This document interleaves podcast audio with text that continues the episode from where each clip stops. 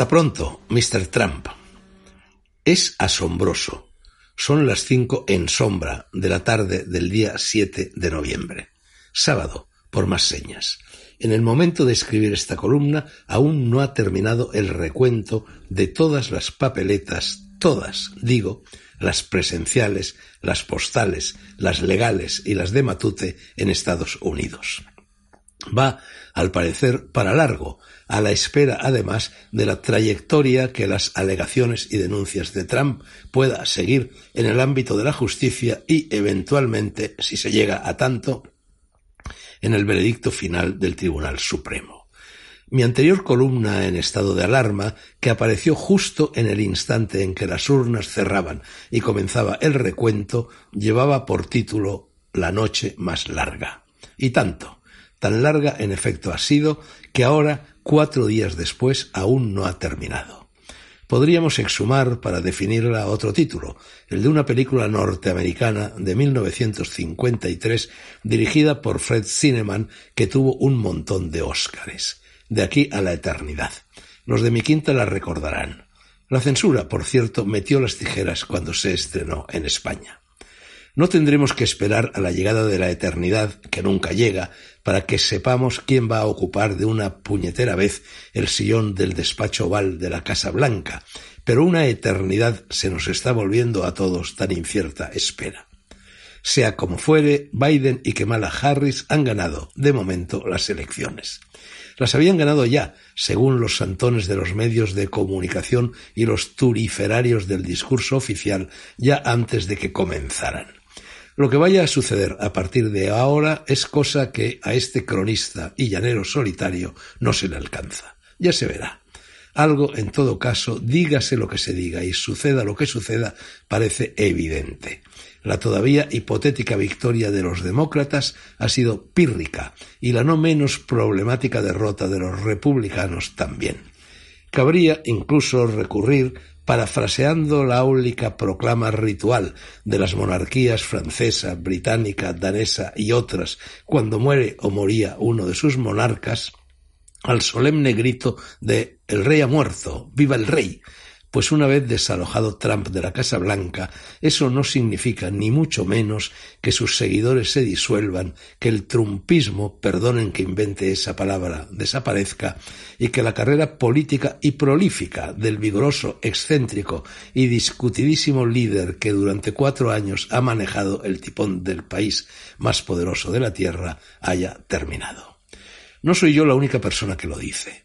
Mi opinión, por ser pública y notoria mi identificación con el ideario del mandatario en cuestión, a quien siempre, desde que irrumpió en el avispero político de su país, he apoyado contra viento y marea en mis columnas, carece, a priori, por ello, de credibilidad, pero incluso muchos de los corresponsales de prensa y de los observadores políticos que le han prodigado críticas, a decir poco acerbas y desde luego nada cariñosas, reconocen que la sombra o la luz, según se mire, de Trump va a seguir presente durante largo tiempo en la sociedad estadounidense. Los tertulianos, que siempre apoyan en muletillas sus sermones, dirían que ha venido para quedarse. El sábado, a la hora de la siesta, poco antes de ponerme yo a escribir esta columna, llegó a mi correo un mensaje procedente de un profesor hispanista y periodista norteamericano al que me une larga amistad. Aunque no diré por discreción su nombre, voy a leer el mensaje que me envía. Imposible es para mí verificar su exactitud, pero la proximidad del autor al escenario del contencioso electoral que tiene al mundo con el alma en vilo, la información que suele manejar y su honradez que me consta son argumentos más que suficientes para reflexionar como mínimo sobre todo lo que aventura. El mensaje dice así Queridísimo amigo, espero se encuentre bien. Antes que nada, le pronostico un futuro positivo para Trump y le hago partícipe de tan audaz predicción por si quiere hacer la suya en Twitter y dar un hálito de esperanza a sus seguidores. Trump va a perder en unas horas los votos del colegio electoral mediante fraude. Eso es más que evidente. Darán como ganador a Biden.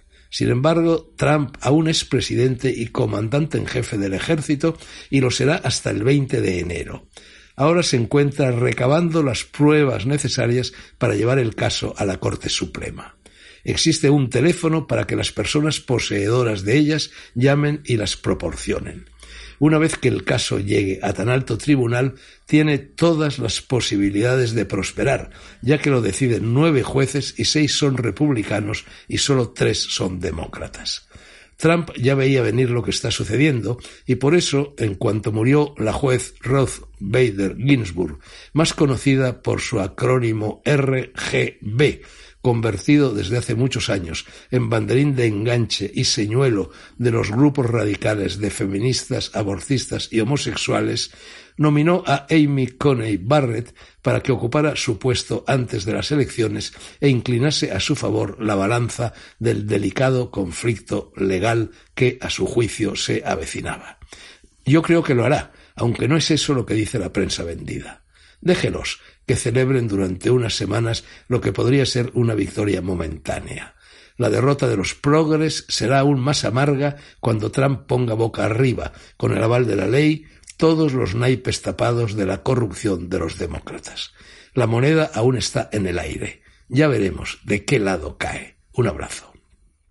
No voy yo, por mi parte, a subrayar por enésima vez lo que ya tantos han subrayado, el estrepitoso descrédito de las encuestas y del wishful thinking de quienes han financiado, orquestado y jaleado la apabullante, anunciaban, victoria de un candidato decrépito que probablemente ha sido puesto ahí sacándolo de las más tenebrosas catacumbas del Partido Demócrata para que por primera vez en la historia de Estados Unidos llegue a la presidencia del país una mujer y no una mujer cualquiera, sino alguien muy activo que encarna y defiende, como lo hace Kamala Harris, las posturas más radicales del feminismo ultra. No quiero pecar de exceso de conspiranoia, pero la semilla de quienes, con razón o sin ella, la padecen, ha cogido ya arraigo de muy difícil extirpación en las cabezas y los corazones de la mitad de los habitantes del país. Los muertos que algunos matan, aunque esa frase no está en el tenorio como tantos creen, gozan de buena salud.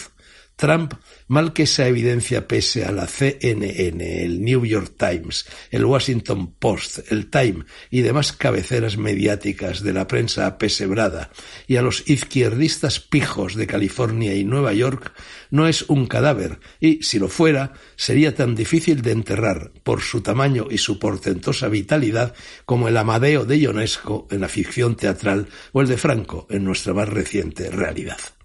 En noviembre de 2024, si la pandemia y otras imprevisibles circunstancias no lo impiden, las campanas de las elecciones presidenciales llamarán otra vez arrebato. Y Trump, si se consolida su derrota en estas, como parece no ya probable, sino casi inevitable, tendrá entonces exactamente la misma edad que ahora tiene el pelele que lo ha desplazado. Su salud es excelente, la de Trump, no la de Biden, que por su forma de caminar, de hablar y de moverse parece un zombi.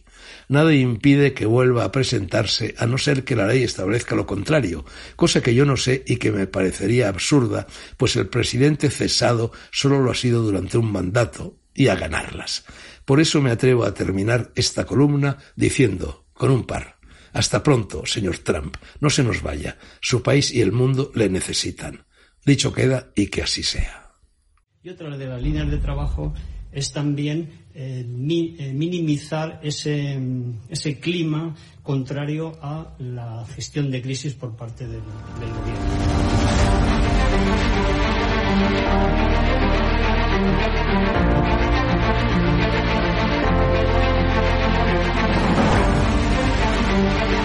Van a garantizar, como digo, inmediato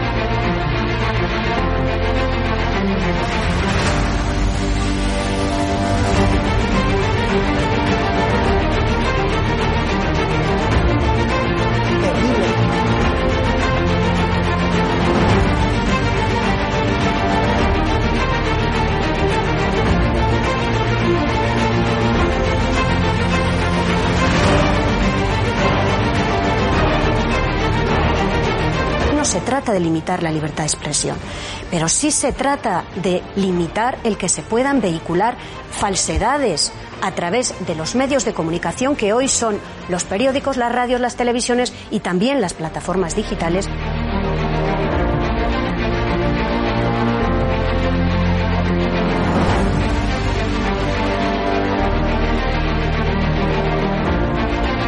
Cuando los comunistas han tenido éxito? En momentos de excepcionalidad, en momentos de crisis.